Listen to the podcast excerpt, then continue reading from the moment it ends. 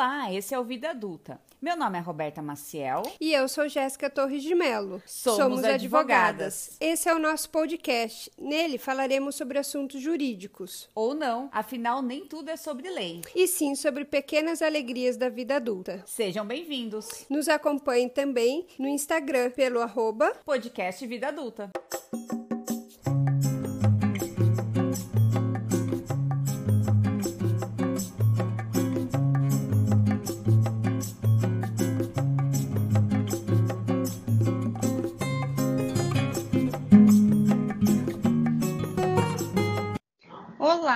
Voltamos para mais um episódio do nosso querido podcast. E esse convidado, hein? Gente, eu estou muito feliz, muito feliz, honrada, mas muito feliz mesmo. Tive ousadia de mandar um direct para ele e ele aceitou. Eu mandei um print para minha sócia, para a Jéssica, e eu falei assim: pronto, agora foi. Ele aceitou. E nós estamos aqui, hoje, gravando com um dos principais nomes do direito do trabalho. Eu estou muito feliz em recebê-lo aqui. Seja muito bem-vindo, doutor André Luiz Paz de Almeida. Eu que agradeço, muito obrigado pelo convite. Eu estou muito honrado de estar participando desse podcast de vocês, fazendo parte aí desse sucesso, podendo dar um pouquinho aqui da minha contribuição para você, Jéssica, para você, Roberta. Realmente o prazer é todo meu estar aqui falando com vocês num momento tão importante que a população precisa de tanto esclarecimento. Eu acho que o, trabalho que vocês fazem é sensacional nesse sentido. O prazer é todo meu em poder estar aqui com vocês. Obrigada, doutora André. Olha, a Roberta tá nervosa mesmo, porque ela é sua fã, de verdade. Não que eu não seja, mas é porque eu não atuo na área trabalhista. Então, assim, ela te acompanha, assim, muito. E aí, aqui no nosso podcast, doutora André, a gente sempre começa com uma frase ou um poema. Hoje eu trago um poema dedicado a você, como professor, que foi inclusive nosso professor, é do Braulio Bessa, do livro Poesia com Rapadura. O poema se chama Aos Mestres. Um guerreiro sem espada, sem faca, foi seu facão. Amado só de amor, segurando um giz na mão. O livro é seu escudo, que lhe protege de tudo, que possa lhe causar dor. Por isso eu tenho dito, tenho fé e acredito na força do professor. Ah, se um dia os governantes prestassem mais atenção nos verdadeiros heróis que constroem a nação. Ah, se fizessem justiça, sem corpo mole ou preguiça, lhe dando real valor. Eu daria um grande grito. Tenho fé e acredito na força do professor. Porém, não sinta vergonha, não se sinta derrotado. Se o nosso país vai mal, você não é o culpado. Nas potências mundiais, são sempre heróis nacionais e por aqui sem valor. Mesmo triste e muito aflito, tenho fé e acredito na força do professor. Um arquiteto de sonhos, engenheiro do futuro, um motorista da vida, dirigindo no escuro, um plantador de esperança, plantando em cada criança um adulto sonhador. E esse cordel foi escrito porque ainda acredito na força do professor. Então, te dedico porque realmente a gente tem um carinho muito grande por você, por ter sido nosso professor. Nossa, eu fiquei emocionado, de verdade fiquei emocionado. Muito obrigado, que homenagem linda, que poema lindo, lindo. Eu adoro o Braulio Bessa, sempre acompanho, até sigo ele no Instagram. Acho ele fabuloso, fabuloso, mas vindo de vocês, é de emocionar. Muito obrigado, de verdade, viu? De verdade, não mereço tanto. Muito obrigado, muito obrigado do fundo do coração. Vocês me emocionaram. Ai, que delícia. Vamos começar assim, né? Vamos mesmo, verdade. Nossa, estou muito, muito, muito honrado. Muito obrigado. E até para trazer um pouco, né, já da história, nós fomos alunas em 2007, 2008, mais ou menos, né, do doutor André, na época ele lecionava no LFG. Eu entrei no cursinho, é, meio assim, não sabia ainda muito o que fazer na, na segunda fase. Já tinha um carinho especial por direito do trabalho, mas foi na aula dele que eu falei: não, eu quero isso para minha vida. E agora, 13 anos depois, a gente, eu continuo seguindo, fiz segunda fase de direito do trabalho, é, fui muito bem, graças. Eu acho que na minha carteira do OAB devia ter uma foto dele, porque assim, se não fosse ele, eu não tinha passado. Então, assim, a Roberta Capozzi Maciel e a foto do Dr. André, porque é, ele sempre passou o conteúdo, e acho que isso é um diferencial, de uma forma muito positiva, muito leve. ele demonstrava confi uma confiança para os alunos que a gente não tinha. Vocês vão conseguir. E até o palpite que ele deu, no meu caso, na segunda fase, que realmente caiu. É, então, assim, ele passa uma confiança, uma leveza, que para mim é o diferencial dele, além de como advogado, que eu acompanho ele nas redes sociais, é, mas também, principalmente como professor, assim, é, é, sensacional a aula dele. Quem nunca fez, a gente coloca no Google, tem, no YouTube tem, assista porque é, é um dos grandes nomes, né? Ah, Roberta, muito obrigado. Fico tão feliz com isso, gente. Vocês me deixam, vieram hoje aqui para me fazer chorar, pelo visto. É, quando a gente passa na vida das pessoas e a gente marca pelo menos um pouquinho, eu acho que isso é tão bonito. Por isso que eu acho que o trabalho do professor, como bem falou esse poema que a Jéssica acabou de, de falar para a gente, eu acho que o trabalho do professor é esse, né? Além de simplificar a gente precisa estar junto, de mão dada com os nossos alunos. E a, a gente conseguindo marcar um pouquinho a vida de cada um desses alunos é o maior pagamento que a gente tem de verdade, do fundo do coração. Eu estou, mais uma vez, verdade mesmo, emocionado aqui com as palavras de vocês. Muito obrigado, muito obrigado mesmo. Imagina. E, doutora André, conta um pouquinho pra gente quem são as suas referências, como é que foi a sua trajetória é, até chegar aqui. Conta um pouquinho para os nossos ouvintes. Assim, acho difícil quem não te conheça, mas para quem não te conhece, conta um pouquinho aí da sua trajetória. Bom, eu, na verdade, tive um, um, um grande influenciador, dois grandes influenciadores, na verdade. É, eu tenho um tio que hoje eu tenho a honra de ser parecerista no meu escritório, aos 90 anos de idade, que é o Amador Paz de Almeida, autor de vários livros, foi desembargador do TRT aqui da segunda região, é, e um primo, que é o Solon de Almeida Cunha, meu primo irmão, querido, praticamente irmão mesmo, assim, uma pessoa que eu amo muito também, que também foi referência para mim. Ambos como é, profissionais e professores. É gozado que quando eu comecei a faculdade, em 1994, meu RA era 948-10796. é, quando eu comecei a faculdade, estou há 22 anos formado, faz 21 anos que eu dou aula de Direito e Processo do Trabalho, já lancei 14 livros escritos, com, dos quais sete estão aí, graças a Deus, com várias reedições, e que eu vou fazer questão de mandar um para cada um de vocês aí. E gozado, apesar de ambos, é, tanto meu primo quanto meu tio, eles é, atuarem na área trabalhista, eles nunca me influenciaram para a área trabalhista. E a gente, nos primeiros anos de faculdade, a gente sempre gosta um pouco mais de direito penal, né? É, acho que é o professor que traz mais caso prático, é aquilo que a gente né, acaba gostando um pouco de direito penal. Só que eu sempre achei o direito penal muito pesado, né? Aquele negócio. Eu odeio em delegacia, dá para fazer boletim de ocorrência, acho um troço chato pra caramba. E quando eu comecei, eu também tive a sorte de ter um professor muito bom na faculdade, o Heraldo, um professor é, muito bom de direito do trabalho. No segundo ano, no terceiro, é, foi outro professor mas também muito bom de processo do trabalho, que acabou me levando para isso. No segundo ano de faculdade, eu comecei a fazer estágio. Meu tio estava nativo ainda como desembargador do TRT aqui de São Paulo. Eu comecei a fazer estágio no gabinete dele, absolutamente gratuito. Eu lembro que muitas vezes eu precisava vender o vale refeição para conseguir é, pagar a condução, né, para ir ao estágio e fazia estágio durante o dia inteiro. Depois eu fiz estágio na trigésima, a época, Junta de Conciliação e Julgamento, eu tô velho, gente. Junta de Conciliação e Julgamento aqui de São Paulo, com o doutor Homero Andretta, saudoso doutor Homero Andretta. E aí depois já passei no terceiro ano a fazer estágio no escritório de advocacia do Dr. Paulo Sucar. O Sucar, ele sempre, ele nunca gostou de direito do trabalho, mas eu comecei a pegar algumas coisas trabalhistas. Aparecia eu falava, não, pega aí. E ele falava para mim, mas se eu pegar, você vai fazer, que eu não entendo nada disso aí. E foi a época que eu mais aprendi.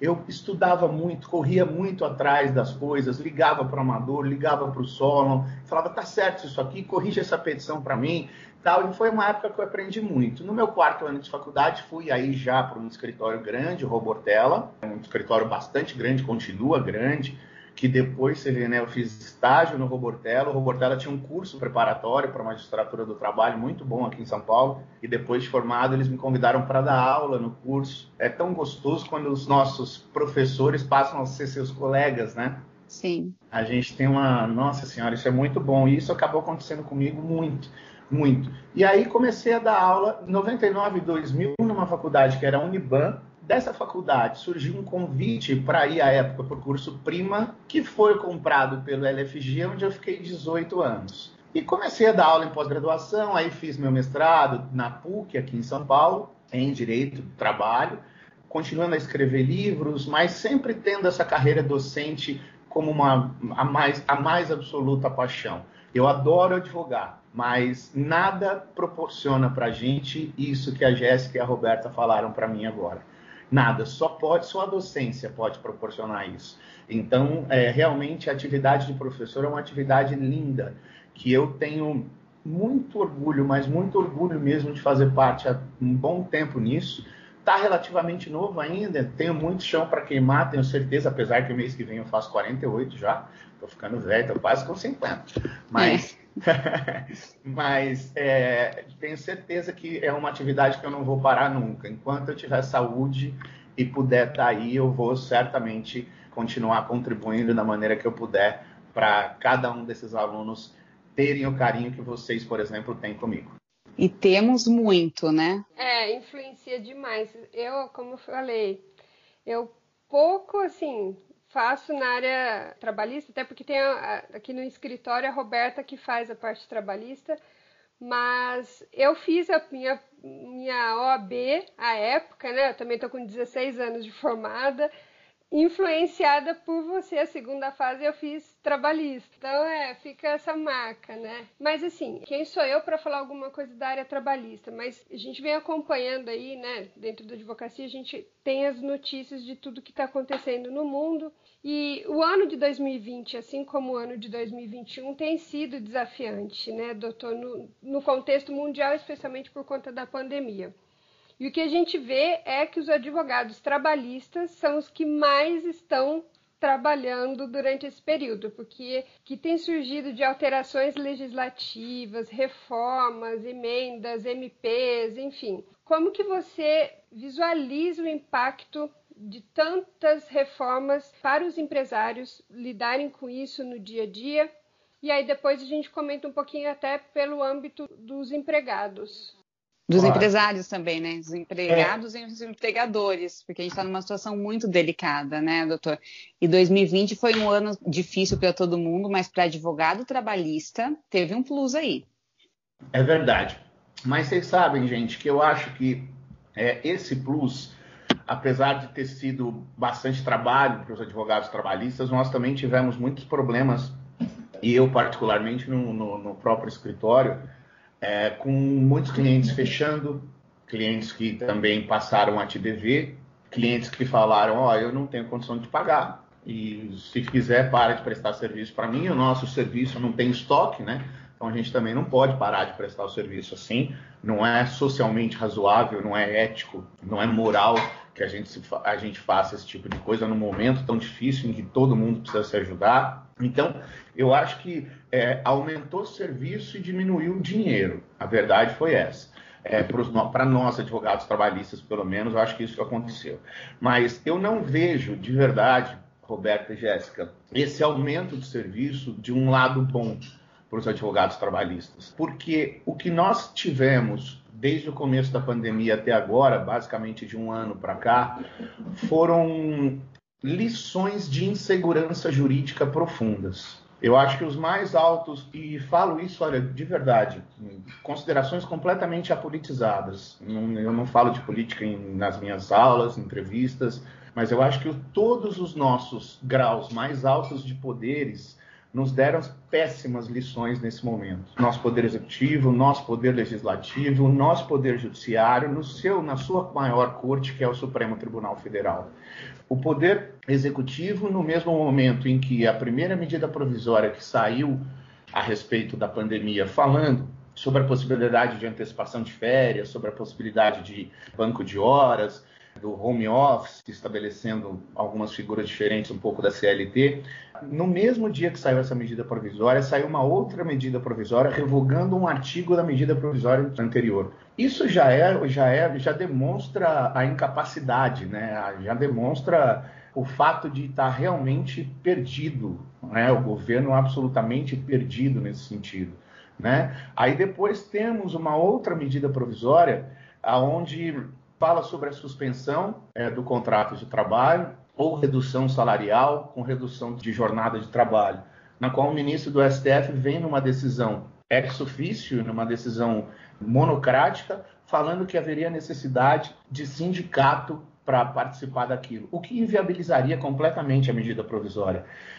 Uma semana depois, dez dias depois, vem o colegiado do Supremo e fala: não, não precisa de sindicato. Então, o que nós vimos em todo esse tempo foi uma guerra de holofotes, uma guerra de vaidades e uma guerra brutal que acabou gerando muita insegurança jurídica. Eu acho que foi uma das primeiras vezes, Roberta, Jéssica, e você, Roberta, como minha colega trabalhista, deve ter passado por isso foi uma das primeiras vezes nesses meus, repito, 22 anos de advocacia trabalhista, em que em, alguma, em alguns momentos eu não sabia a resposta que eu dava para o cliente. Exatamente.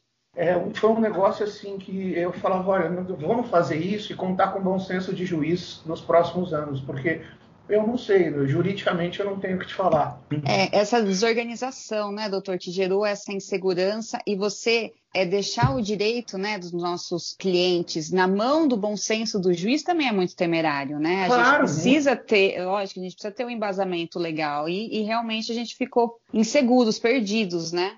Exatamente. Então eu acho que isso, respondendo especificamente a pergunta da Jéssica, foi muito ruim para os empresários. E já me antecipando um pouco, Jéssica, com relação aos empregados, eu acho que nós no Brasil precisamos parar, ter, parar de ter uma visão minimalista sobre essa questão da relação de emprego, sabe? A gente precisa começar a ter uma visão um pouco mais macro. Veja, nós vivemos um momento terrível em que a reforma trabalhista, quando estava começando a se efetivar, veio essa pandemia e a gente não tem como falar se ela ainda deu ou não deu certo. É, a gente precisa agora esperar a economia voltar, esperar o emprego voltar. O que nós precisamos pa parar é, repito, com essa visão minimalista das coisas, é, com essa visão de que ah, empregador e empregado estão num ringue e um é contra o outro. Medindo Enquanto, forças, né? Medindo forças. Enquanto isso é, é continuar existindo, enquanto a gente não perceber que são duas partes que têm que estar no mesmo polo dessa demanda, aliados, eu preciso de empresas sadias que geram emprego e empregado precisa de emprego. É simples assim. Eu, quando eu vejo alguma coisa, começo a falar, ah, isso é bom para empregado, ou não, isso favorece o empregador, e nenhum dos dois lados eu acho legal. Em nenhum dos dois lados. Eu não entendo, por exemplo, magistrados, e a Roberta, que faz bastante audiência trabalhista, percebe bastante isso, magistrados algumas vezes totalmente pró-empregadores ou algumas vezes totalmente pró-empregados. Sim. Me desculpa, que raio de justiça é esse? Por favor, né? Olha, se eu estou colocando é, é, a minha questão sob a investigação judicial de um profissional que passou num concurso extremamente difícil. E eu presumo ser capacitado, por isso está ocupando ali o lugar do Estado, eu quero que ele seja totalmente imparcial e julgue com a verdade que ele está vendo dentro do processo. Então, eu acho que a gente precisa acabar um pouco com essa figura de empregador contra empregado, empregado contra empregador, figura muitas vezes criadas por sindicatos, não há dúvida. Criadas algo histórico ainda, né? Doutor? Histórico, infelizmente algo histórico. Se você vê, Roberta, é, essa questão terrível da judicialização que a gente tem para tudo, né? Tudo a gente quer judicializar. Isso é um ranço histórico do Brasil. Isso vem do coronelismo né, onde tudo precisava passar pelas mãos de quem manda, de quem decide.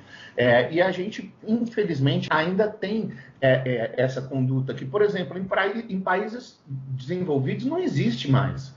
Né? Em países desenvolvidos, como os Estados Unidos, como a Suíça, como o Japão, você vê os núcleos administrativos resolvendo as questões. Só chega na justiça a bomba forte, quando não deu certo. E aqui não, aqui qualquer coisinha a gente judicializa, qualquer bobo a gente pede dano moral. E isso a gente precisa tomar um pouquinho de cuidado. É, eu acho que isso realmente ainda está muito enraizado aqui no Brasil, mas eu sinto uma pequena melhora. Eu sinto que a advocacia está indo para uma advocacia mais preventiva, especialmente no âmbito empresarial, com com compliance, tentando, né, os advogados junto com os gestores da empresa, tentando organizar as empresas para que, que realmente empregador, gestores e empregados tenham dentro do, do ambiente de trabalho um local adequado, que eles consigam ali construir uma boa relação com uma menor rotatividade de empregados, que esses empregados e empregadores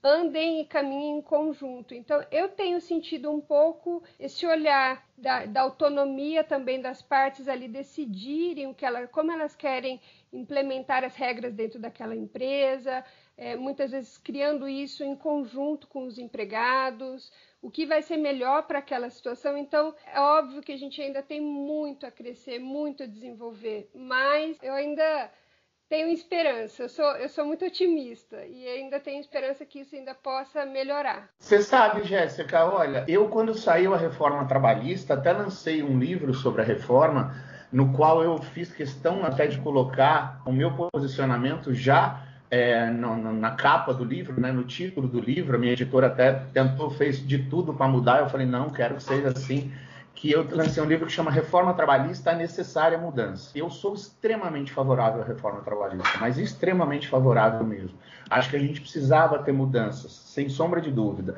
Mas se você me perguntar resumidamente por que, que eu sou favorável à reforma trabalhista, eu vou te falar três coisas que entram muito de acordo com isso que você estava falando. Tudo aquilo, para mim, que tira poder de Ministério Público, sindicato e juiz é bom. Tudo. As partes precisam aprender, e essa questão, é, a reforma trabalhista ajuda muito, as partes precisam aprender a conversar, digamos assim. Sabe? As partes precisam aprender a resolver os seus problemas ali mesmo a sentar, a conversar. Como você falou, a questão do compliance é tão importante. É, o ambiente de trabalho é um ambiente como qualquer ambiente, como um ambiente na sua casa, ele tem que ser salutar, ele tem que ser um ambiente legal, que o empregado goste de trabalhar. Né? 99% não trabalha exclusivamente porque gosta, é claro, mas que também goste de trabalhar. Está naquele ambiente, né?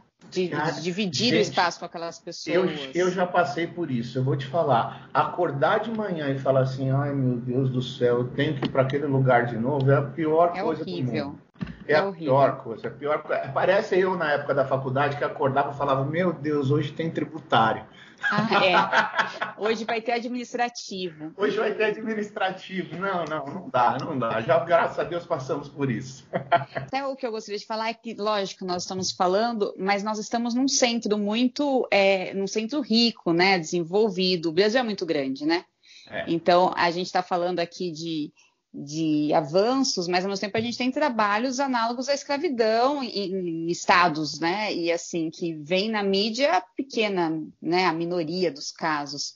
Então, assim, ainda se faz muito importante, mas eu acho que vem dos, dos grandes centros essa nova educação, de tentar prezar por um, uma composição, é, um equilíbrio, respeitando com essa advocacia pautada na mediação, né, doutor? Eu acho que sim, Roberta. Sabe por quê? Isso que você falou é extremamente importante. Quando a gente fala, né, como a Jéssica estava falando e eu também, de compliance, dessa relação de empregador salutar com empregado, é, a gente está pensando em empresas de médio para grande porte, o que não é a nossa realidade. Isso você Sim. observou, você observou brilhantemente. Parabéns mesmo, porque não é a nossa realidade. 98% Peraí, das empresas... eu ganhei um parabéns dele, Jéssica. Você pode constar isso em ata? Mas é verdade, porque, gente, 98% das empresas existentes no Brasil são micro e pequenas empresas. Sim. 74% dos empregos fornecidos no Brasil são fornecidos por essas micro e pequenas empresas. Não é a grande montadora que é a grande fornecedora de emprego, é o açougue, a padaria aqui Sim. da esquina que, que são os grandes que, fornecedores de emprego. Para eles, pra, é, pagar um advogado não é um investimento, é, é um custo. É um né? custo. Ninguém quer pagar um advogado. Principalmente então, assim, porque, né, Roberta, essa questão da advocacia preventiva no Brasil engatinha ainda, né? Engatinha ela está engatinhando muito e é algo que, como a Jéssica falou, os empregadores, por menores que sejam, eles precisam começar a ver que o advogado de verdade não é vendendo peixe não, mas o advogado lhe poupa dinheiro, ele não faz você gastar. Exatamente. Ele... Tá, nós estamos aqui no interior de São Paulo, tá, André. A gente está aqui em Piracicaba, então a gente tem advoga para grandes empresas e para empresas que acham que é, o compliance é algo assim que não tem, não tem porquê, não tem motivo para se implantar isso. Então, assim, é uma conscientização diária é, e eu acredito que muitos advogados que estejam nos ouvindo e, e advogam para empresas pequenas têm essa dificuldade, né? Às vezes a gente fica até com receio de passar os honorários, porque acha que vai estar tá gastando. É. Mas, na verdade, se tivesse feito um, um trabalho preventivo, é, a, gente, a empresa conseguiria ter uma saúde financeira muito melhor. E a gente trabalha dia a dia eu e a Jéssica nas redes sociais falando do preventivo. O quanto é importante, né? Eu costumo brincar, mas falando sério, gente, que quando a bomba estourou e aí sim você vai contratar o advogado, ele vai te cobrar muito mais e não vai Exatamente. dar o resultado. Porque aí você não precisa de advogado, você precisa de Deus. É. Aí não tem jeito, não tem o que fazer. Né? Então, é, é, você tendo o preventivo, sem sombra de dúvida, é, acaba sendo extremamente importante. Quão importante é porque eu costumo falar até para clientes pequenos mesmo, fala, gente, ó, me paga por hora de trabalho, se você não me consultar uma, nenhuma vez, você não me paga nada. Não precisa uhum. ter um. Para pelo menos a gente começar a, a mostrar uma cultura um pouco diferente para esses, para esses empregadores. Sim. Tem um gato por aí. tem, tem. Mas, gente, eu vou contar um negócio para vocês. Eu agora, quando eu tô, eu, eu tô acabando dando muita entrevista, né? Sempre dentro de casa, agora fazendo home office, audiência, sustentação, palestra, aula os bichos ficam quietos o dia inteiro em casa. É só eu começar a dar aula que o gato passa na frente do Parece. computador, que aí ele mia, o cachorro começa a... É só, é só, não tem jeito. Não tem é a jeito. realidade do home office, né? É a realidade do trabalho agora. A gente vai falar certamente mais sobre a pandemia, e é isso aí, a pandemia também é dentro da nossa casa, é. não tem muito jeito não. Isso era uma das coisas que, inclusive, a gente queria conversar para saber como é que está sendo essa realidade de migrar né, do físico para o digital, o home office, como é que está sendo fazer as audiências online, como você acha, doutor André, que tem sido as audiências online? Jéssica, eu vejo de duas formas. Eu acho que muitas coisas, em todo momento ruim, né, eu acho que é o pior momento, acho não, certamente é o pior momento que a nossa geração está passando, né? A gente ouve, é, tem ouvido notícias na imprensa cada dia que, sinceramente, a gente nunca ouviu. Recordes e recordes de tudo que é ruim. Né? Ontem, a minha esposa, por exemplo, ela é carioca, ela é do Rio de Janeiro. Ontem eu vi uma notícia, até comentei com ela, que pela primeira vez o Rio de Janeiro teve mais morte do que nascimento. Pela primeira vez na história. Hoje eu estava falando, inclusive por um probleminha que eu estou aqui no punho, é, eu estava falando com um primo meu que é médico, é ortopedista, e eu falei, Marco, como é que estão as coisas? Ele falou, difíceis, porque todo dia morre um amigo meu, morre um médico amigo meu de Covid, todo dia eu estou perdendo alguém, todo santo dia eu estou perdendo alguém. Então, realmente, é, o momento é extremamente difícil, mas de todo momento difícil vem lições boas.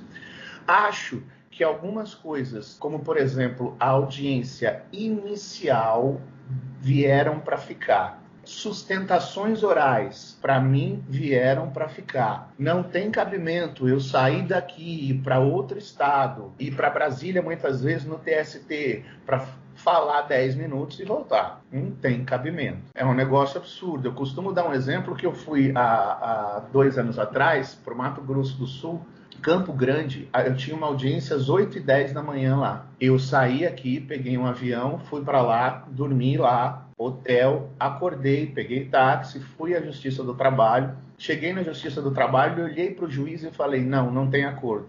Peguei Sim. táxi, peguei voo e voltei para São Paulo. Isso não tem cabimento. Então. Poxa, é um absurdo o meu cliente cliente pagar por isso. Eu comigo aconteceu também. Eu saí daqui de Piracicaba, fui até Varginha, foram sete horas de viagem e de carro, porque daí não tinha possibilidade de avião. Também dormi. No dia seguinte acordei, cheguei no fórum. Ai, doutora, não deu tempo de intimar as partes porque a audiência foi cancelada. E aí eu voltei, enfim. É, não, não tem cabimento, né? Jéssica, eu tinha uma, uma, é, Aí tudo bem, não, é uma coisa que não vai ter jeito, né? Mas é, eu tinha uma audiência numa cidade que fica mais ou menos uma hora de Recife. Então você imagina, eu saí daqui, fui para Recife, dormi, acordei e fui para essa audiência. Uma hora de carro, de táxi até chegar lá. Quando eu cheguei lá, uma testemunha não foi, o juiz redesignou. É. Uma testemunha do reclamante não foi, ele redesignou. Então isso é muito complicado. Ao mesmo tempo, eu fico com um pouco de medo. Essa semana mesmo eu fiz uma audiência de instrução, acho que duas audiências de instrução, é, e uma me deixou extremamente incomodado. O advogado do reclamante, da reclamante, estava no escritório dele, o advogado, a reclamante e as duas testemunhas dela. Isso é a, o critério da inviolabilidade da testemunha, o critério é, do depoimento pessoal do reclamante, o preposto não poder ouvir, você não tem como garantir isso.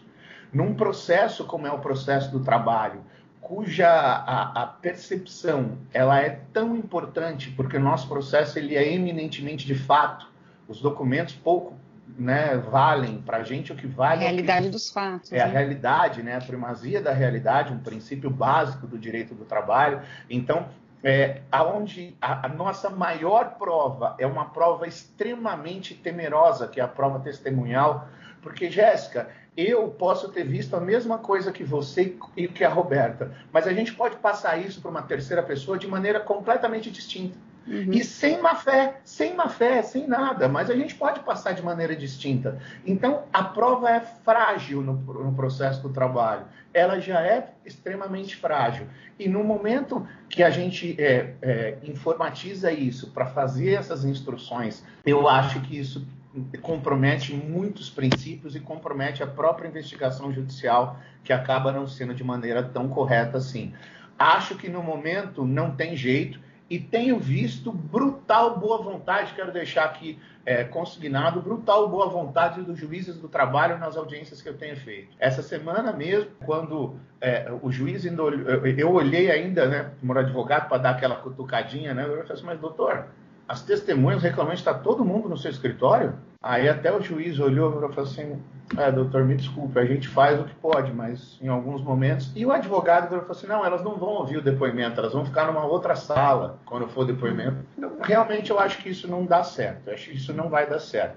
Mas outras coisas, como a sustentação, eu falei, a audiência inicial, só para tentativa de conciliação. Progredimos muito, né? Muito, eu acho Com que vieram para ficar. Eu acho de verdade que vieram para ficar. Agora, realmente, a instrução, eu tenho muito receio ainda da audiência de instrução trabalhista online, exatamente por conta da nossa prova testemunhal. Principalmente é. quando é, é, a base da empresa, né? Quando a gente está pela parte do, das reclamadas, é, a gente fica com muito receio da questão do sigilo das testemunhas. É, então, assim, é, realmente, acho que teve a pandemia trouxe esse progresso, né? Adiantou anos de ter audiências Nossa. online mas também é, não tem outra alternativa, né? Senão os processos vão ficar parados. Não, agora não tem. E por isso que eu, que eu, que eu é, faço aqui meu é, rendo meus aplausos aos juízes e até a parte de informática, é, o pessoal do TI, da Justiça do Trabalho, dos tribunais, que estão fazendo as coisas de maneira excelente. Se você perceber bem, Roberta, você vai numa audiência, tem uma salinha que a testemunha fica separada Sim. nessa salinha poxa, é um negócio extremamente legal, extremamente viável. É o que pode, só que nada garante esse sigilo. Né? Nada garante. Eu vou ser muito sincero a você. O que garante, por exemplo, e isso é código de processo civil, porque a rainha das provas é a confissão. É para isso que objetiva os depoimentos pessoais. Então, por isso, necessariamente, quando o, o, o, autor presta o seu depoimento, o réu tem que sair da sala. Ele não pode ouvir o depoimento do autor pela simples questão que, senão, ele volta e nega tudo, para uhum. você objetivar a confissão. Ora, eles fizeram essa tal salinha onde o reclamado preposto, quem quer que esteja representando a empresa, fique enquanto o autor estiver prestando, o reclamante estiver prestando a empresa, prestando depoimento.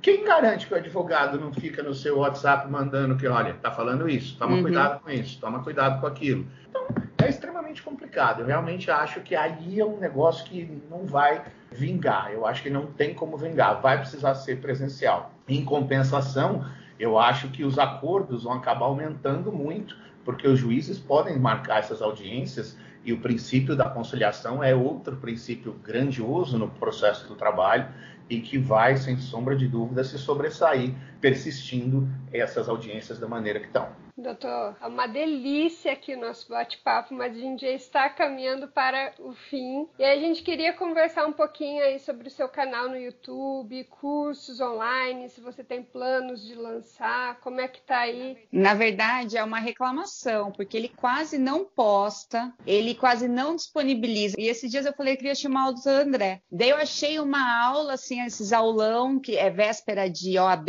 né? E daí tinha lá uma hora e meia de aula, assistir enquanto estava trabalhando.